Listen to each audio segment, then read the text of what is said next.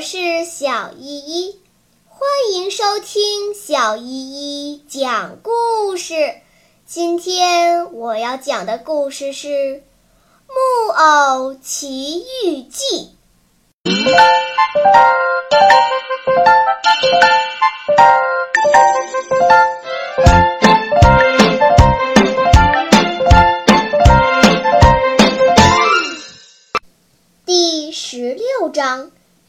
遇到骗子，鼻子长的出不了门。匹诺曹哭叫了整整半个钟头。当小仙女看匹诺曹快要绝望时，很可怜他，就拍了拍手掌，成千只啄木鸟从窗子飞到屋里来，它们都聚在匹诺曹的鼻子上，狠狠地啄他的鼻子。几分钟功夫，这个长过了头的鼻子就恢复了原状。您多好呀，我的仙女！匹诺曹擦干眼泪说：“我多么爱您呀！”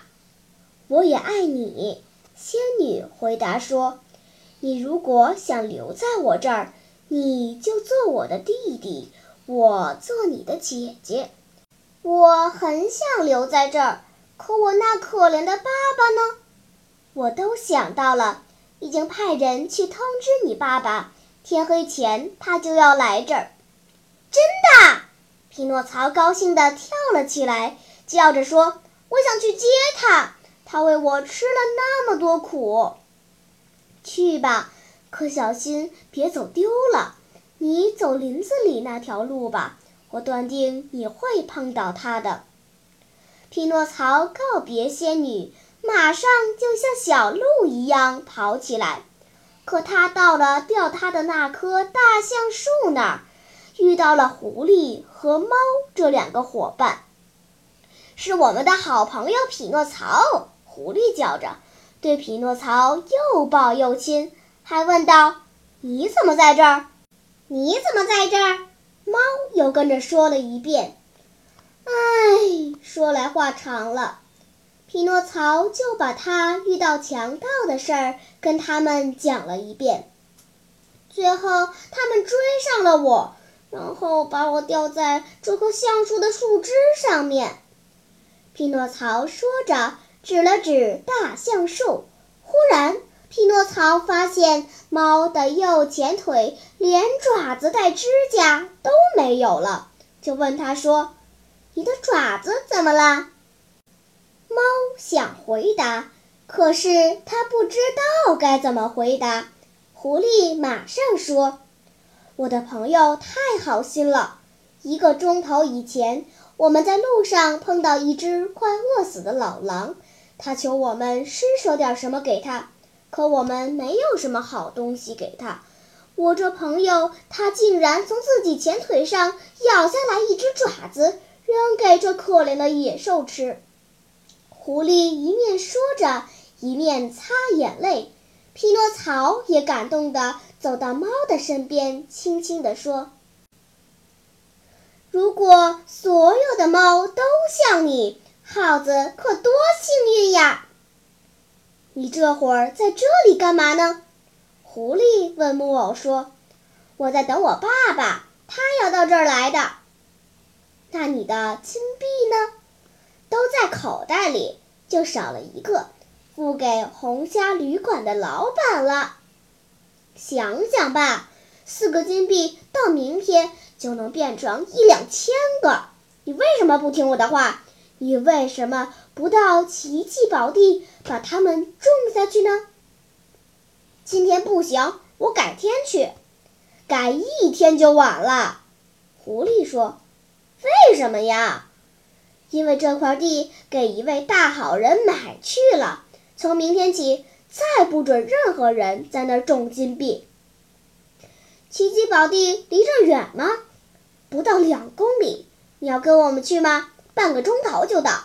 你马上种下四个金币，过几分钟就可以收到两千个。今晚回来口袋里就装满金币了。要跟我们去吗？匹诺曹没马上回答，因为他想到了善良的仙女，想到了年老的杰佩托，还想到了会说话的蟋蟀给他的劝告。可是最后，他就像一个全没脑筋、全没心肝的孩子所做的那样，他点点头，对狐狸和猫说：“那咱们走吧，我跟你们去。”于是他们上路了。他们走了半天，来到一个城市，叫做傻瓜城。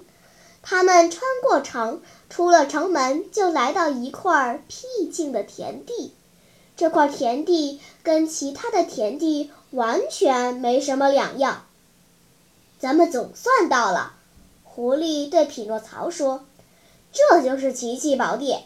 现在你弯下腰，在泥地上挖一个小窟窿，把金币放进去吧。”匹诺曹照狐狸说的办，他挖了一个窟窿，把剩下的四个金币放进去。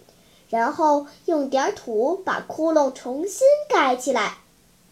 现在，狐狸说：“你到附近水沟那里打桶水来，浇在你种金币的地方。”浇了水后，匹诺曹问：“还有什么事儿要做吗？”“没有啦。”狐狸回答说：“现在咱们可以走开了。